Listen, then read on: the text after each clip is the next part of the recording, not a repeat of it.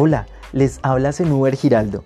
Soy promotor de lectura de la Biblioteca Pública Jorge Humberto Trujillo y hoy, 7 de agosto, quiero compartir con ustedes Memorias de un caballo de la independencia de Gonzalo España, de la colección Leer es mi cuento.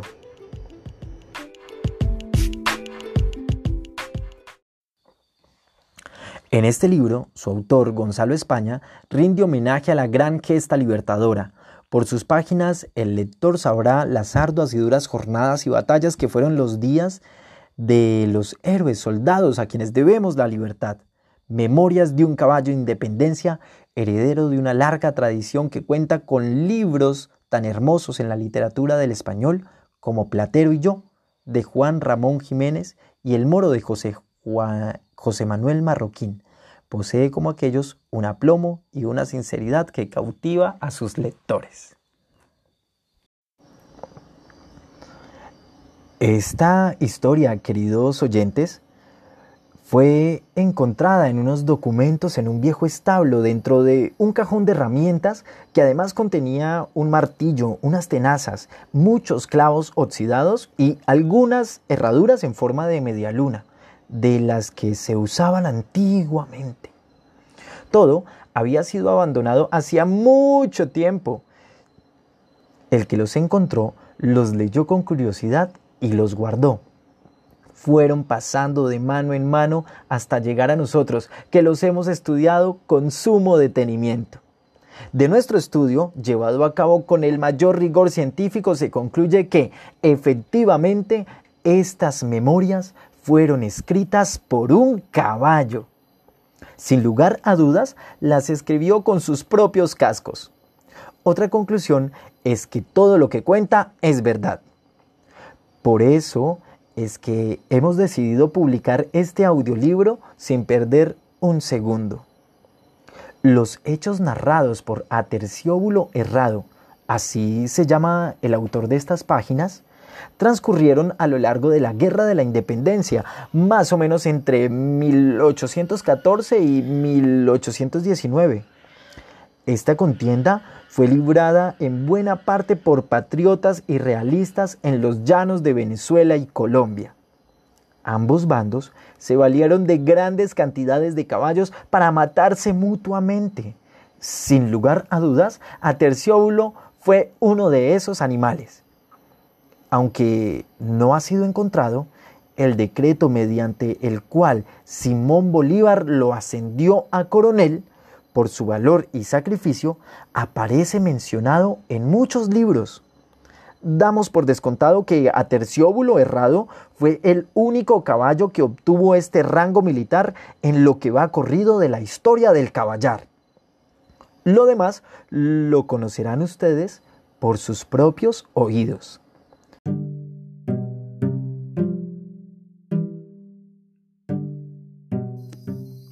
Soy un viejo caballo.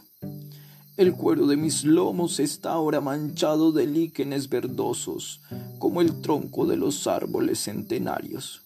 Por las mañanas los pajaritos vienen a picotearme y a hacerme cosquillas, buscando bichos diminutos en los surcos de mi piel.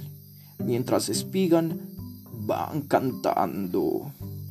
Desde hace tiempo camino despacio muy despacio. Mis coyunturas se han puesto duras y reumáticas. Me duelen y traquean al moverse. Creo que mis días acabarán pronto. Por eso he decidido aprovechar el tiempo que me resta escribiendo estas memorias. He vivido mucho. He vivido muchas cosas. Supongo que es bueno que mis descendientes las conozcan y mediten sobre ellas. Empezaré contando de dónde vengo y cómo fueron los tiempos felices de mi niñez, interrumpidos por una mala hora por la guerra.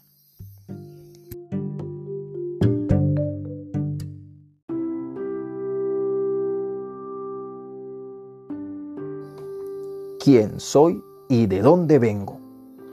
Mis primeros antepasados llegaron a las tierras americanas, luego de una larga travesía por el mar. Los trajeron en las bodegas de los buques de ese entonces. colgados de cinchas, como se cuelgan los jamones o los quesos, para que no fueran a estropearse con el movimiento del barco.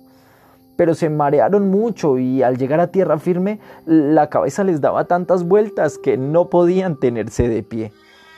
Los españoles los traían para convertirlos en caballos de labor, de carga y de monta. Ellos venían tristes, pero tan pronto vieron los llanos, renació su alegría. Sus ojos jamás habían contemplado un campo tan hermoso, tan oloroso a hierba y silvestre, tan liso y alfombrado de esos hermosos prados, tan inmenso y florecido de tréboles jugosos. De inmediato les entró picazón en las ancas y en los cascos por echarse a correr en semejante paraíso. Al primer descuido de sus dueños españoles, rompieron las caballerizas y se internaron en las inmensas praderas, donde ya nadie pudo encontrarlos. Allí vivieron libres y felices. Lo mismo ocurrió en las enormes pampas argentinas.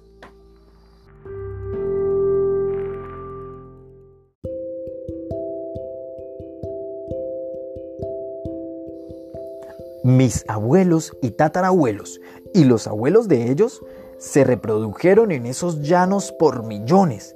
Aquí nací yo, ligero y libre como el viento. Lo malo fue que después llegaron los otros, los toros y las vacas, especies muy inferiores a nosotros, pero muy envidiosas. Ellos también hicieron lo mismo al primer descuido de sus dueños escaparon de los corrales y se reprodujeron alegres en las praderas, formando manadas de millones y millones. Detrás de los toros y las vacas vino el hombre. Los cazaba para aprovechar su carne y sus cueros, cosa que no estaba mal. El único inconveniente era que para perseguir y dar caza a los toros y a las vacas necesitaban de nosotros, los buenos caballos. Nos enlazaban a unos cuantos, nos domaban y sólo así podían darse al trabajo de juntar y hacer suyas las redes. Esto, a decir verdad, no nos afectó mayor cosa. Nuestras manadas eran inmensas, unos cuantos que fuéramos convertidos en caballos de monta no tenía gran importancia. Pero entonces vino la guerra y ambos bandos, los patriotas y los realistas, necesitaron de miles y miles de caballos para pelear y diezmarse. Esto ocurrió cuando yo era apenas un potrillo.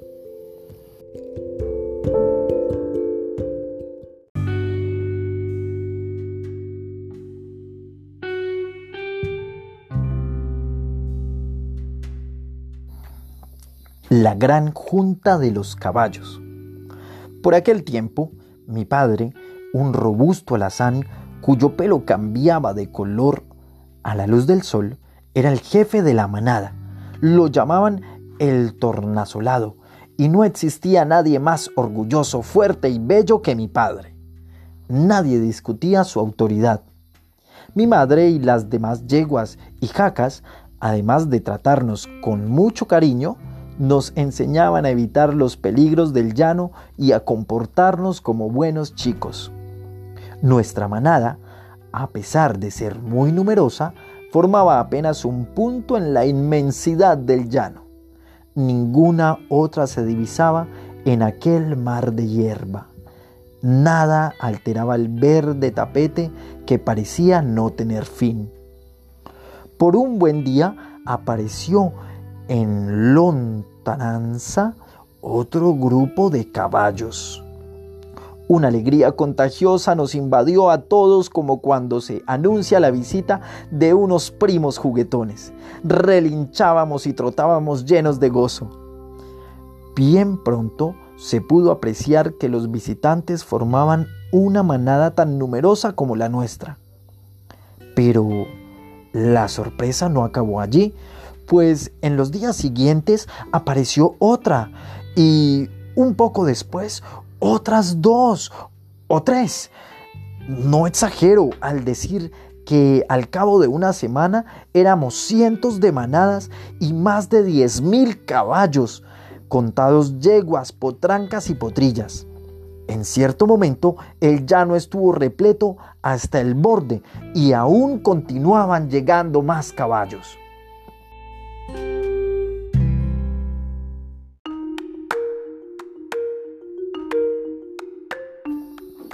Aquella gran concentración de caballos, la primera que vieron mis ojos, tenían por objeto discutir los problemas que nos había traído la guerra.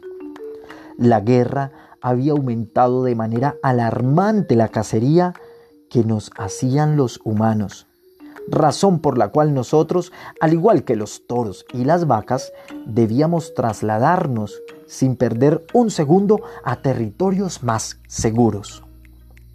Debo recordar que los lanceros patriotas y realistas no se contentaban con poseer un solo caballo. Los duros ajetreos de los combates nos agotaban en unas pocas horas. Un jinete llanero debía contar mínimo con dos o tres caballos de reemplazo para mudarlos a medida que los animales se fueran cansando. Las grandes escuadras que ahora desfilaban por el llano llevaban consigo multitud de caballos cautivos el jefe máximo de todas las manadas reunidas en aquella ocasión era un caballo blanco que parecía hijo de un dios, el más bello ejemplar que nadie pueda imaginar, el más inteligente de todos. Los llaneros que lo habían visto a distancia habían hecho de él una leyenda. En una o dos ocasiones habíamos intentado atraparlo, realistas y patriotas lo codiciaban. Los unos para regalárselo a Bobs, los otros para dárselo a Simón Bolívar. Lo apodaban el Palomo. Su nombre entre nosotros era Nube Bajita. Nube Bajita expuso a todos la necesidad de llevar a cabo un desplazamiento masivo si queríamos conservar nuestra libertad y salvar nuestra especie, era preciso buscar nuevos horizontes, ya que los humanos no se cansarían de cazarnos. El lugar escogido fue Pailón de Apure, un territorio muy apartado dentro del mismo universo del llano. Por desgracia, allí acabaría librándose lo más fiero de la guerra de la independencia.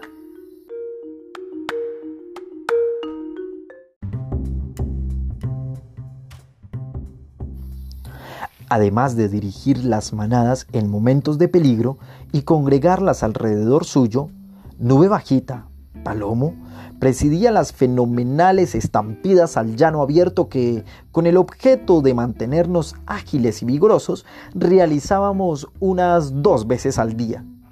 La meta de esas embestidas, que ponían a temblar la tierra como si fuera el cuero de un tambor, consistía en dejar el viento atrás. A nuestro paso, se alzaba una nube de polvo que llegaba hasta el cielo. Levantar semejantes polvaredas era nuestro máximo orgullo. Por desgracia, estas mismas polvaredas nos ponían en peligro, ya que desde muy lejos le indicaban a los humanos el lugar donde nos encontrábamos. Tras acatar los árboles y los consejos de Nube Bajita, nos pusimos en movimiento. Los potros corríamos como locos de un lado a otro buscando las pequeñas elevaciones del terreno para contemplar tan hermoso espectáculo. Era como si una gran avalancha hubiese empezado a rodar sobre la verde alfombra del llano. La travesía tomó varias semanas. Cruzamos muchos ríos y pantanos cuyas orillas estaban tan plagadas de patos, garzas, caimanes y tortugas que no se podía ni siquiera caminar. Cuando los patos levantaban vuelo oscurecían el cielo. Las bandadas de garzas lo teñían de suaves arréboles. En algunos lugares el llano estaba poblado por inmensas aglomeraciones de venados. En otros lo habitaban unos grandes roedores llamados chigüiros. La vida palpitaba en todas partes, como si la amenaza de la guerra no la intranquilizara. El pailón de Apure, al que finalmente llegamos, Era un mundo donde cabían miles de manadas. Cada una escogió el lugar que le gustó más y estableció allí su nuevo hogar. Nos separamos de nuestros compañeros de viaje y ya no volvimos a vernos más.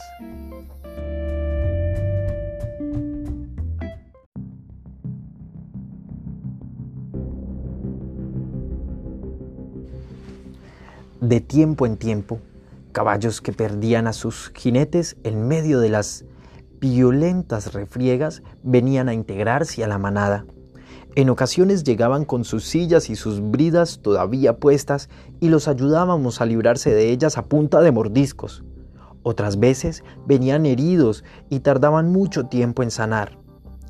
Ellos nos traían noticias de la forma en cómo evolucionaba la guerra, toda vez que más desfavorable para los patriotas.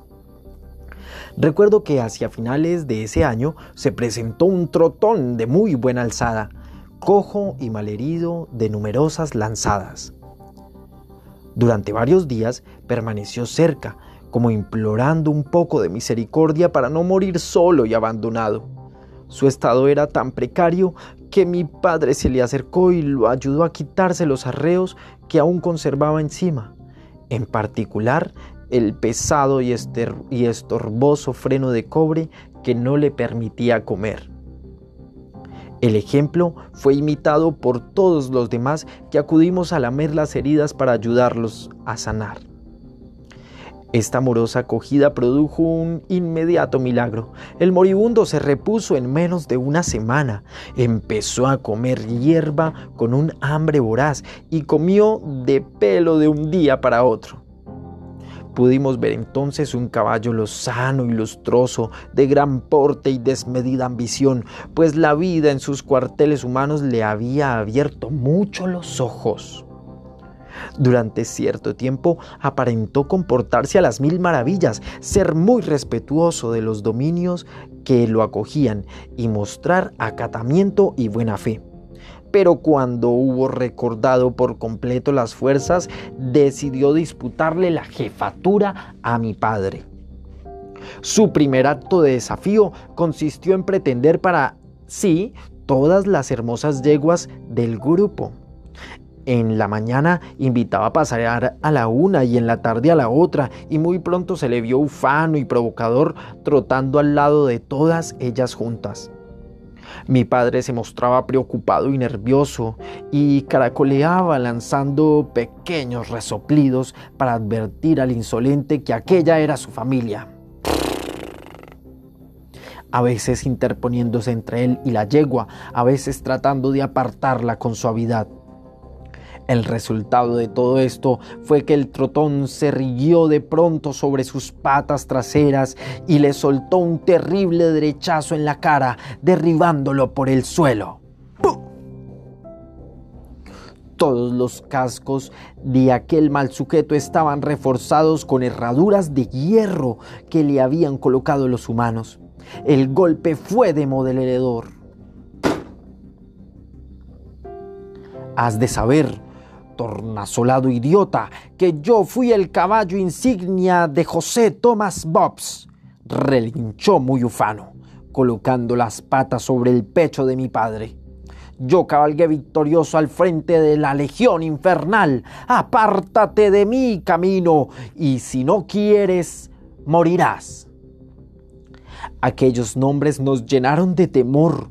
Caballos llegados en épocas anteriores habían contado que el tal Bobs era el diablo en persona.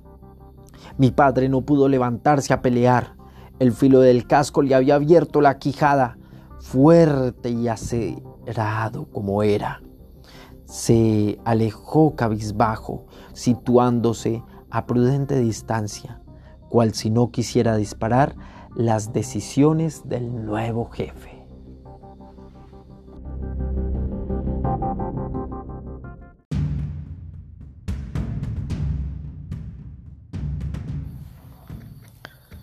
Desde ese momento comenzó el reinado del miedo, porque el recién entronizado Señor no solo quería dominarnos y mandar como un rey, sino cargar con todos nosotros para integrarnos a la Legión Infernal y ponernos al servicio de Bobs. Mañana y tarde nos hacía galopar y emprender brutales cabalgatas, disque para prepararnos y templar nuestros músculos, y también nos obligaba a saltar sobre zanjones y espinos, diciendo que esa era la forma como se arremetía contra el enemigo.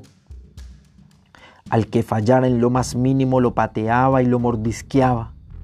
Todo esto lo observaba mi padre a la distancia, sin atreverse a intervenir, como un perfecto cobarde.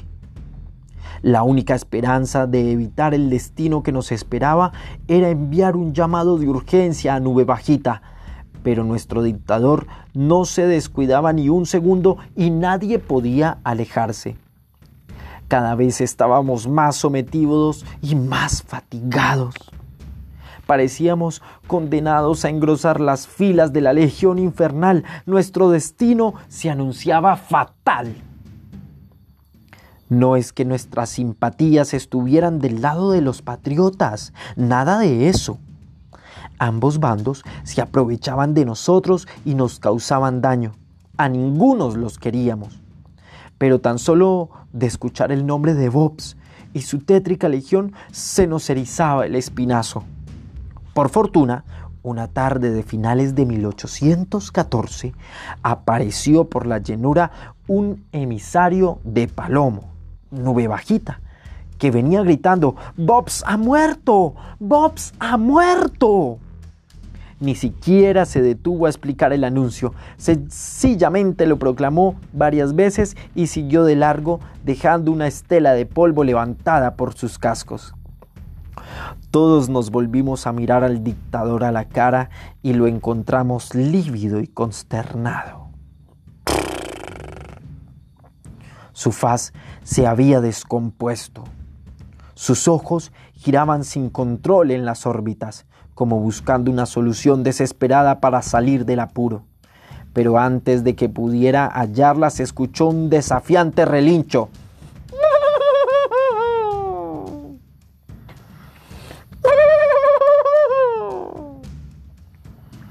Volvimos la cabeza y encontramos que nuestro antiguo jefe, mi padre, avanzaba muy gallardo al encuentro de su adversario, caracoleando como el más altivo de los caballos de la raza andaluza.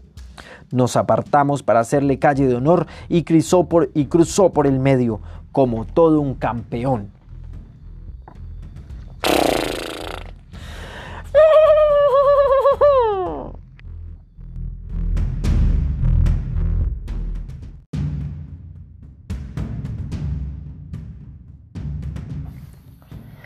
Pocos seres en el mundo pueden ufanarse de haber contemplado un duelo como aquel. El dictador no tuvo más remedio que aceptar el desafío y pelear. Parado en sus patas traseras lanzó los primeros golpes, pero mi padre lo esquivó tirando a un lado el cuerpo y propinándole un par de coces que le estremecieron todos los huesos. Golpe va, golpe viene, tras, plan, plumple. La trifulca se prolongó desde el mediodía hasta el anochecer y se reanudó temprano a la siguiente mañana, con tanta furia y arrojo que en ocasiones parecía que cada golpe fuera el último. En varias ocasiones, el usurpador agachó la cerviz e intentó retirarse, sin importarle el honor. Tales eran los golpes que recibía, pero mi padre le cortaba la retirada y lo obligaba a continuar peleando no le permitía ni siquiera el privilegio de la derrota. Uno de los dos debía morir. Y así fue, porque finalmente el intruso se desplomó al borde de la muerte. Yo me acerqué para certificar su fin y lo escuché balbucir una terrible profecía en medio de sus últimas convulsiones. De poco les valdrá librarse de mí, porque la discordia continuará para siempre entre ustedes y tras soltar la maldición, expiró lanzando un corto y estrangulado relincho.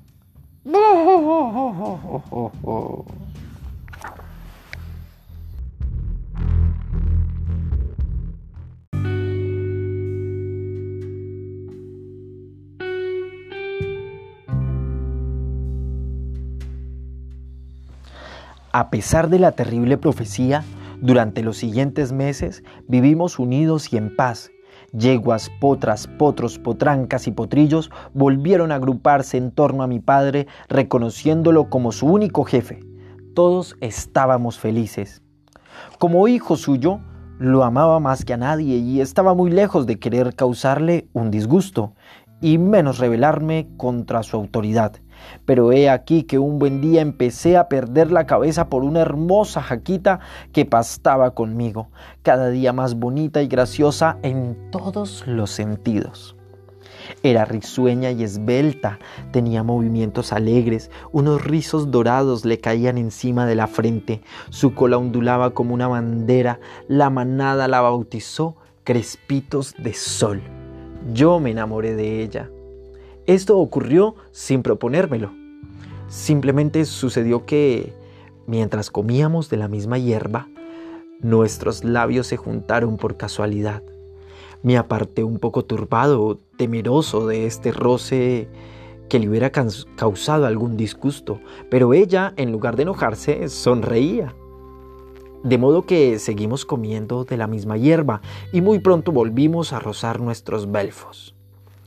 Era algo que nunca había experimentado. Sentí en el espinazo esa descarga eléctrica y al mismo tiempo una oleada de ternura. A ella debió ocurrirle lo mismo, porque en lo sucesivo no volvió a separarse de mí. Cuando estuvimos perdidamente enamorados el uno del otro, resultó inevitable tratar del asunto. Yo debía acudir ante mi padre y pedirle permiso para juntarme con la hermosa potranca. Un día de la que surgiría una nueva familia y a la larga, tal vez, una nueva manada. Se lo manifesté así a Crespitos de Sol, diciéndole que el destino nos había señalado para un dulce destino. Ella, en lugar de mostrarse entusiasmada, dijo que lo pensaría lo que le estaba proponiendo no era nada nuevo. Mi padre era quien autorizaba los enlaces. Las parejas se apartaban, tenían su luna de miel y formaban nuevas familias. Sin embargo, no olvidemos la maldición que el usurpador nos había lanzado al momento de morir. Según ese horrible maleficio, en lo sucesivo, la discordia reinaría entre nosotros. Con toda seguridad, fue por eso que al cabo de unos días la hermosa potranca vino a decirme que si la amaba, peleara por ella, haciéndome jefe de la manada. ¿Jefe de la manada? Pregunté sorprendido. ¿Cómo se te ocurre si el jefe de la manada es mi papá?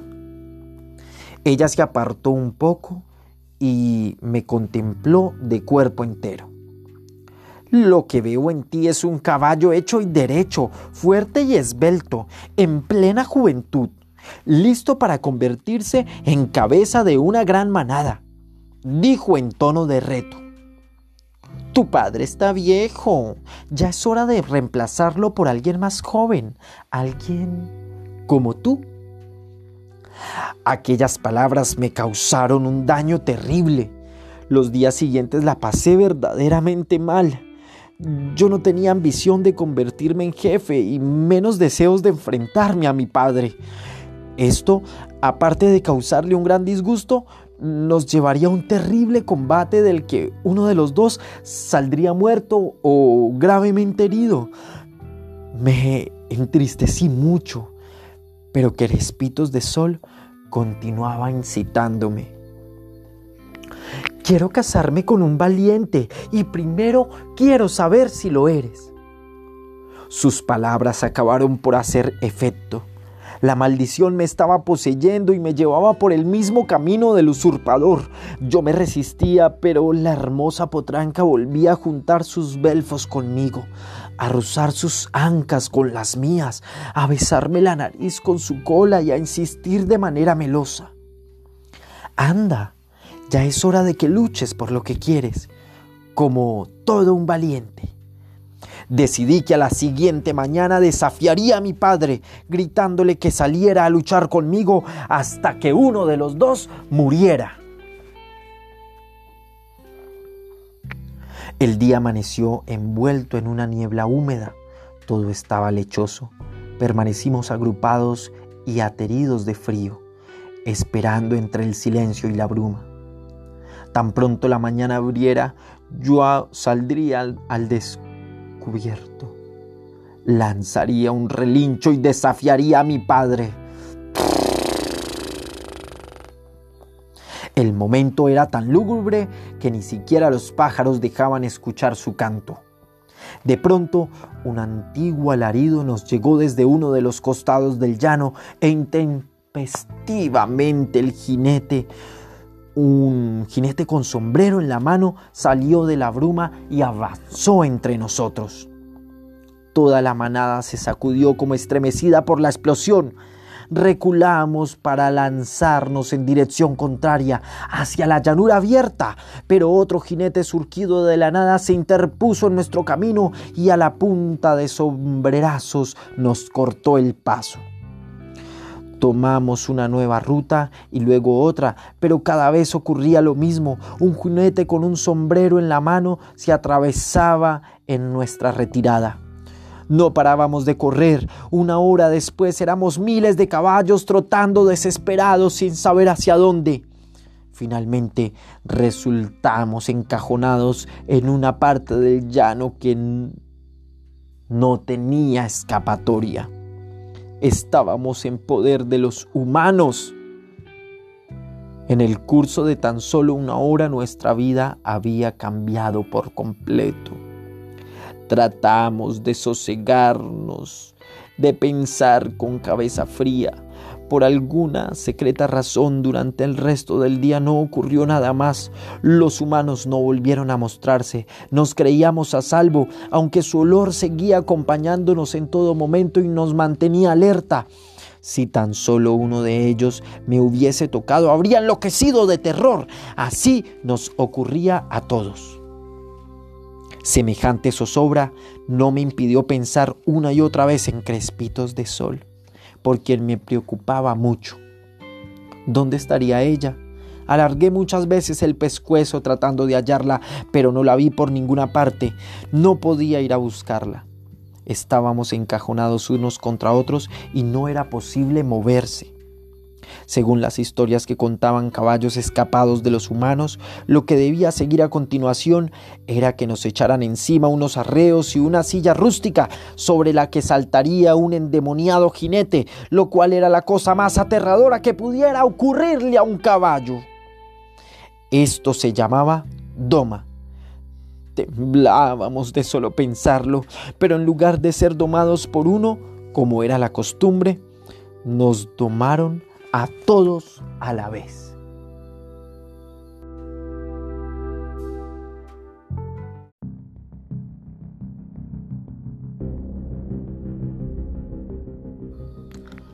La primera demostración de arte de guerrear en los llanos se la dimos a los de Morillo, al momento exacto de salir el sol. Dos o tres días después, la tarde anterior nos dejamos ver.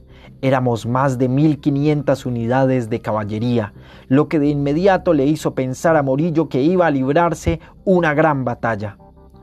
Pero el Catire no dispuso las cosas así, sino que atacáramos en grupos de 100, cargando sobre diversos puntos del enemigo. Los de España formaban una gran muralla, no faltó a la verdad al afirmar que sumaban más de 3.000 jinetes.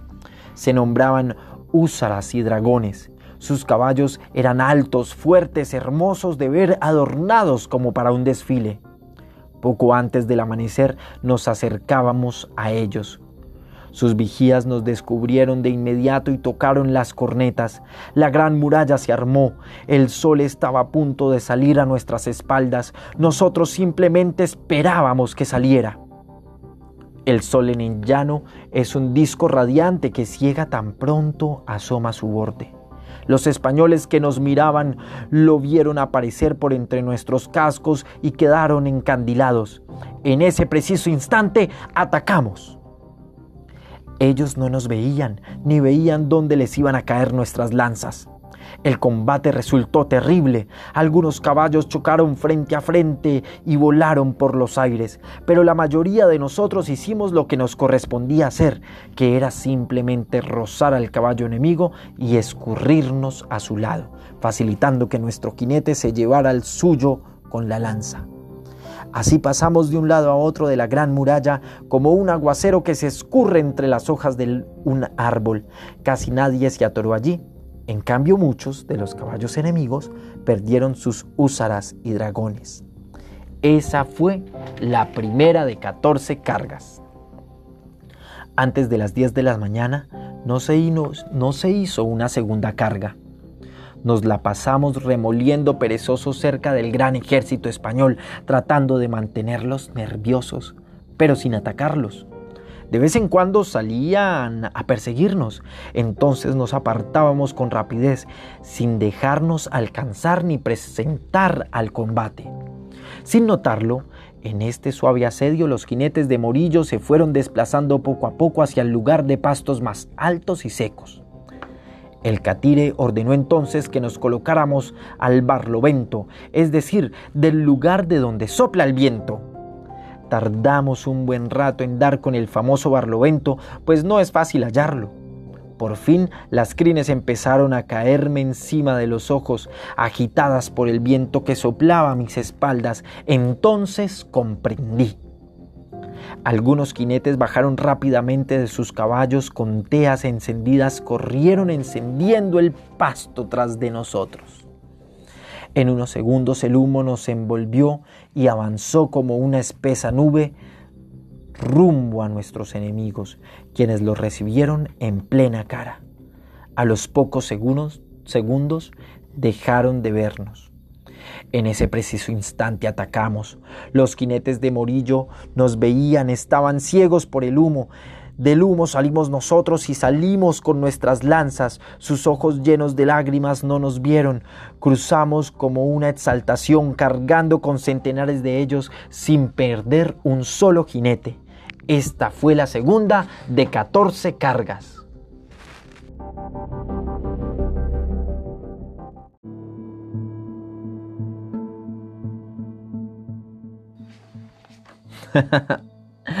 Aquel juego empezaba a gustarme, pero me cansaba demasiado. Las cargas eran muy veloces, los giros extremadamente bruscos para evitar externarnos. Los jinetes nos cambiaban a menudo, llegando hasta el lugar donde esperaban los caballos de remuda. Allí nos dejaban durante algunas horas al cuidado de otros jinetes, luego volvían por nosotros. La siguiente carga en la que participé fue algo muy parecido al suicidio. El ejército de Morillo se había convertido en una masa de acero, cerrada, impenetrable, erizada de lanzas.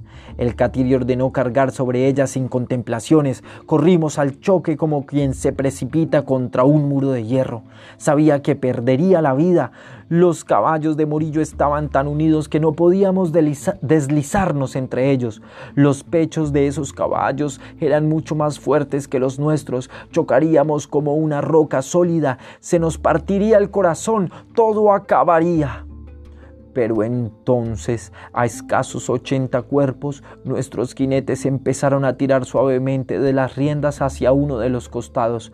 Comenzamos a abrirnos en abanico. En lugar de chocar de frente con la muralla, rozamos con sus bordes, como una golondrina que roza la superficie de un lago.